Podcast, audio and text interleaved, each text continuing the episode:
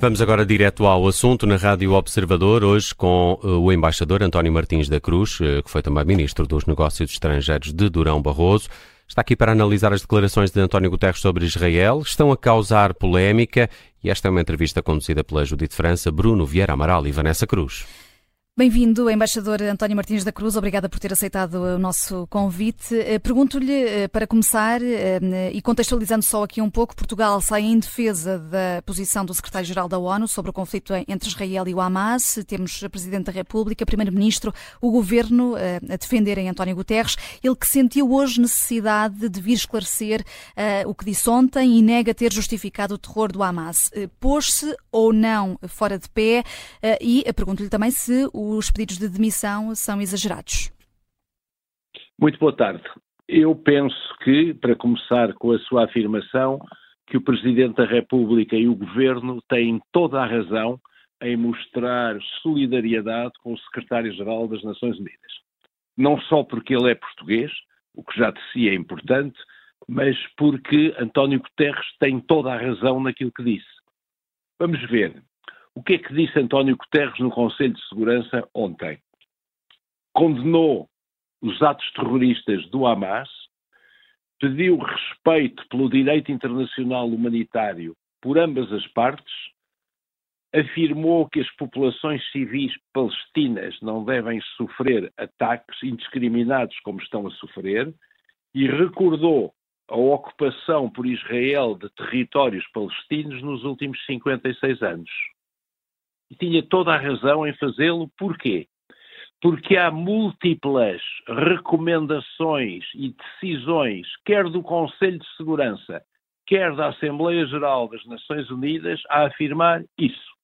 E o secretário-geral está lá para cumprir e para fazer cumprir as resoluções do Conselho de Segurança e da Assembleia Geral. Ou seja, a solidariedade que foi mostrada por Guterres, e não apenas uh, pelo governo português, mas por outros governos também, tem toda a razão de ser. Quanto à reação da diplomacia uh, israelita, é obviamente uma reação agressiva, é uma diplomacia agressiva. Há outros países que também a fazem, não é apenas Israel. A meu ver, neste caso, o que é que tentou fazer Israel?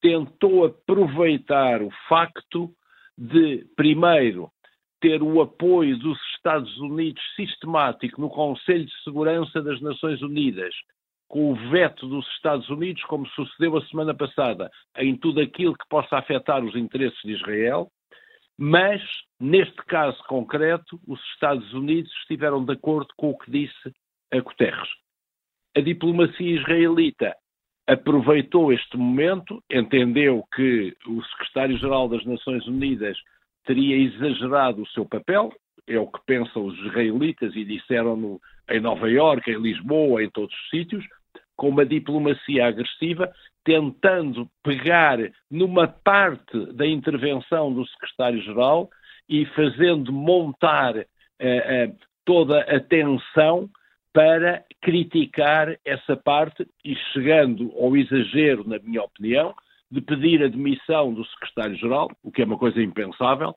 e, em segundo lugar, recusar vistos aos enviados das Nações hum. Unidas. E, e esta uh, reação agressiva, do ponto de vista diplomático de Israel, pode fazer ricochete para Portugal, até por se ter colocado ao lado de Guterres. Esta retaliação, como dizia, já está à vista, uh, a recusa de vistos a representantes da ONU e o embaixador israelita nas Nações Unidas a dizer que chegou a hora de lhes dar uma lição.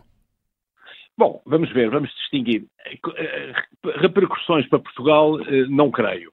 Repara uma coisa, vamos ver, não é só Israel que tem estas formas de diplomacia agressiva.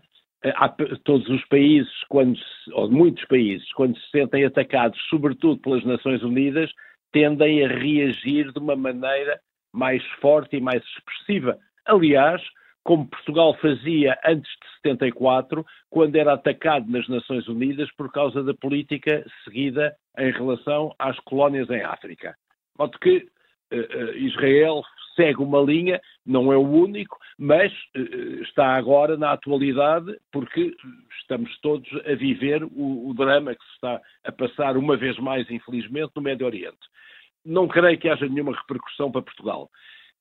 No entanto, eu penso que isto não vai tão bem fazer mudar a política eh, em si, ou seja, eu acho que Israel vai continuar a ter, seja em que circunstância for, o apoio dos Estados Unidos nas Nações Unidas eh, e também nas ações que quiser ou que puder levar a cabo, eh, embora os Estados Unidos tenham por principal preocupação agora evitar que o conflito atual se transforme num conflito regional uhum. que possa envolver o Irão, o Hezbollah, eh, o Irão direta ou indiretamente. Essa eu penso que é a principal preocupação dos Estados Unidos hoje em dia. Mas eh, como, como também sabemos, um, na altura em que os Estados Unidos, uh, na, na, guerra do Yom Kippur, fizeram a vontade, Israel fez a vontade aos Estados Unidos, uh, correu mal para Israel? Bom, correu mal, vamos lá ver. Eh, Israel, tanto quanto eu sei, ganhou a guerra do Yom Kippur. Sim, mas morreram milhares por não ter antecipado a, a, a, invasão egípcia. Sim, vamos lá ver Pois, eh, agora eh, fala-se muito nisso. Eh, não sei. Acho que. Fala-se nisso que... como justificação para não aceitar o Conselho dos Estados Unidos. Basicamente é uma, é uma desculpa de Israel. Sim, ouça, se quiser, eu, eu, já estava no Ministério dos Negócios Estrangeiros em 1973, tinha entrado no, uhum. um ano antes. Uh, Portanto, lembra-se bem. Quem foi prejudicado foi, em primeiro lugar, Portugal, porque os Estados Unidos utilizaram a base dos Açores sem nos dizer nada, ou, ou seja, disseram meia hora antes, e o governo foi obrigado a aceitar. Depois não nos esqueçamos que o petróleo que estava a 4 dólares o barril subiu quase para 10 vezes mais por causa da guerra do Yom Kippur. Uh, uh, sofremos todos. E a Israel não parou por causa dos avisos dos Estados Unidos, como eh, desta vez eu também penso que não vai parar. Mas, em qualquer caso, o lobby de Israel nos Estados Unidos é tão poderoso, sobretudo este ano, ou sobretudo agora, que os Estados Unidos já estão em campanha eleitoral, ainda por cima de uma situação difícil, porque não conseguem ter um presidente para o Congresso dos Deputados o lobby israelita tem cada vez mais força nos Estados Unidos nestas circunstâncias. Uhum. Embaixador António Martins da Cruz, voltando aqui a, a António Guterres, pergunto-lhe se depois deste episódio, e apesar de perceber aqui que está ao lado também de Guterres, se a relação entre as Nações Unidas e Israel e a mediação deste conflito no Médio Oriente por parte da ONU se pode ficar irremediavelmente comprometida e, e também se o papel de neutralidade do secretário-geral também fica ele próprio comprometido. Não, eu acho que não fica comprometido o papel do engenheiro Guterres, que não tem nada que vir pedir desculpa, ele não disse nada, ele, ele fez o discurso correto no Conselho de Segurança, a diplomacia israelita é que só agarrou numa parte. Aliás, é curioso, porque o que é que o engenheiro, o que é que o secretário-geral das Nações Unidas disse? Relembrou, e, e com alguma razão, o que sucedeu nos últimos 56 anos se não há dois Estados, é tão bem. Os árabes, ao princípio, não quiseram, mas Israel também não quis. Uh, também não quis os dois Estados. Aliás, Israel não reconhece as fronteiras uh, internacionais determinadas pelas Nações Unidas nas suas múltiplas resoluções. E reparem uma coisa: Israel pode invocar cada vez que quiser o Holocausto mas não permite que os outros invoquem aquilo que se passa na Cisjordânia e na, e, e na faixa de Gaza. Uhum.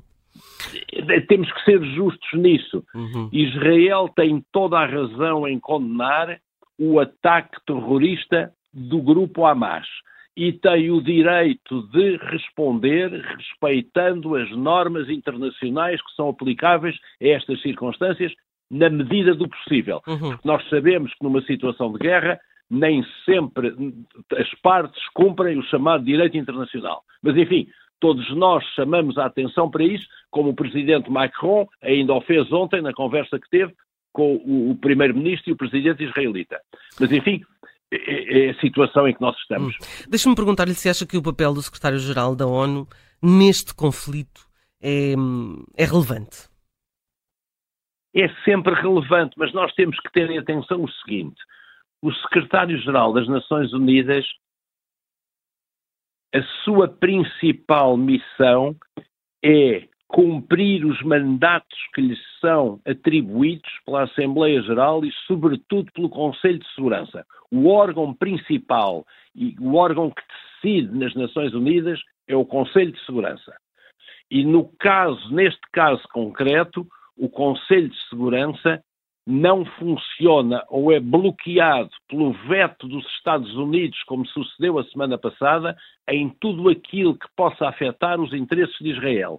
Foi sempre assim e eu estou convencido que continuará a ser assim, como eu lhe disse, pela importância do lobby judaico nos Estados Unidos e pelo facto dos Estados Unidos já estarem numa campanha eleitoral.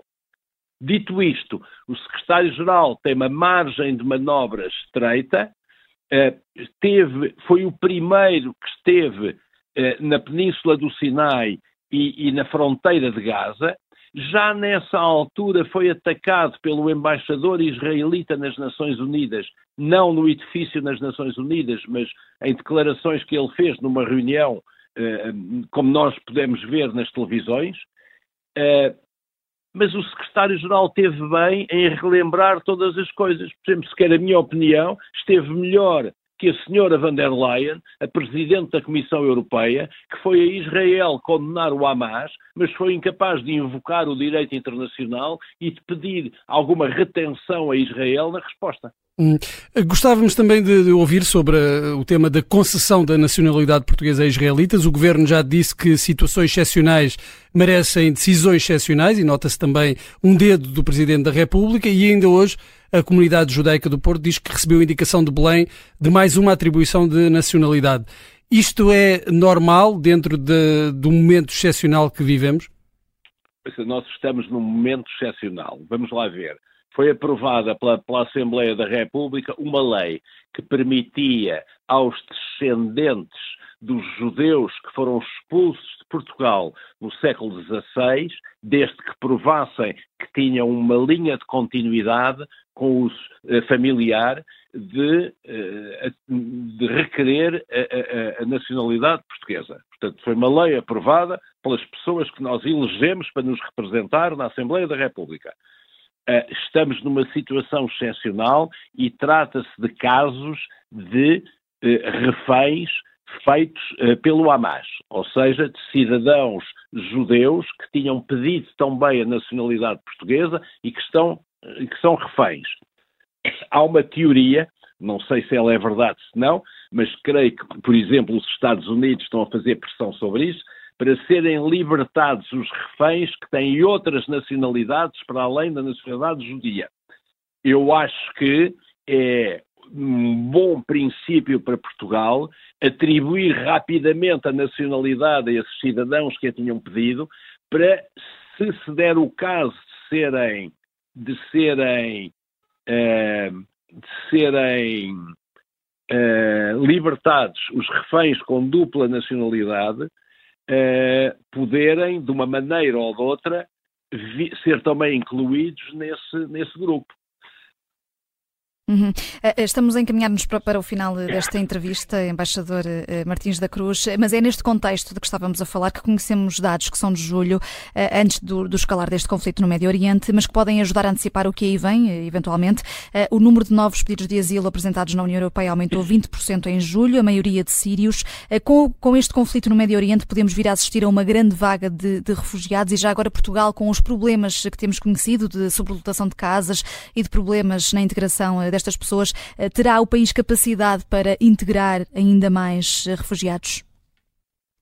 É um, é um problema que põe. Vamos lá ver. Infelizmente, a União Europeia até agora foi incapaz de ter uma posição comum no que diz respeito às migrações, ou seja, uma posição comum no que diz respeito quer às pessoas que, do, normalmente do sul do Mediterrâneo que, e da África, que procuram a Europa, quer como refugiados pedindo asilo, quer como migra migrações eh, de índole económica. Eh, e, portanto, como não há uma decisão europeia, há eh, políticas nacionais de cada um dos países. Nós temos que fazer aqui o balanço entre a segurança, que é importante, por um lado, entre as necessidades económicas e entre conseguir proporcionar asilo eh, exclusivamente àqueles que são perseguidos nos seus países de origem. Uhum. Não pode ser Portugal o único país a fazer isso. Tem que haver, tem que haver uma, uma resposta europeia, eh, tendo em conta a, capacidade económica de cada um dos países, a população de cada um dos países. Portanto, Portugal vai ter que articular isso com outros países até que haja uma resposta comum europeia. Hum. Aparentemente cada vez mais difícil de encontrar. E Agora, a partir do momento em que isso acontece, deixe-me só perguntar-lhe se a partir do momento em que isso acontece, eh, nós também deveríamos estar envolvidos diretamente uh, no resgate desses reféns, que afinal de contas são portugueses são, vamos lá ver, sim, devemos estar por razões políticas e não por razões jurídicas. Como sabem, quando um cidadão tem duas nacionalidades, não pode invocar a segunda nacionalidade quando está no país da primeira. Ou seja, esses cidadãos que estão em Israel, agora estão na faixa de Gaza, portanto estão fora de Israel, estando em Israel, não podem invocar a nacionalidade portuguesa. Portanto, as justificações não são jurídicas, têm que ser políticas. E se nós, com esta atribuição da nacionalidade, podemos ajudar de uma maneira ou de outra a que esses reféns sejam libertados, então, sim senhor, estou inteiramente de acordo que tenha sido. Eh, tenham sido recorridos a expedientes anormais para apressar a atribuição dessa nacionalidade, se isso pode ajudar a salvar vidas. Uhum. Uh, António Martins da Cruz, só 30 segundos. Uh, Benjamin Netanyahu acabou de falar aos israelitas, repetindo que todos os militantes do Hamas estão condenados à destruição, mas não falou sobre, deu detalhes sobre a incursão terrestre, parece que está mesmo atrasada. Isso surpreendeu? Não, não me surpreende, porque aparentemente, também vou dizer isto, com aquilo que tenho lido e tenho visto na, na, nas televisões, nas nossas e nas internacionais. Aparentemente haverá alguma dificuldade no diálogo entre o setor político e o setor militar em Israel. Aparentemente, parece que o setor militar gostaria de avançar mais depressa numa invasão terrestre da faixa de Gaza e o setor político, eh, a pedidos, penso eu, sobretudo dos Estados Unidos e porventura de um ou outro país europeu, já que a União Europeia não aparece no meio disto, e talvez também por causa dos reféns, têm tido algum cuidado. Ou seja, o uhum. poder político em Israel está num dilema. Salvar os reféns, ouvir o que dizem os seus aliados ou dar ordens ao, ao setor militar para avançar pela faixa de Gaza adentro. E vamos ver eu... Eh, como é que este dilema se desenvolve. Estamos mesmo no limite do nosso tempo. Obrigada, eh, embaixador António Martins da Cruz, por ter vindo ao direto ao assunto. Muito obrigado, eu.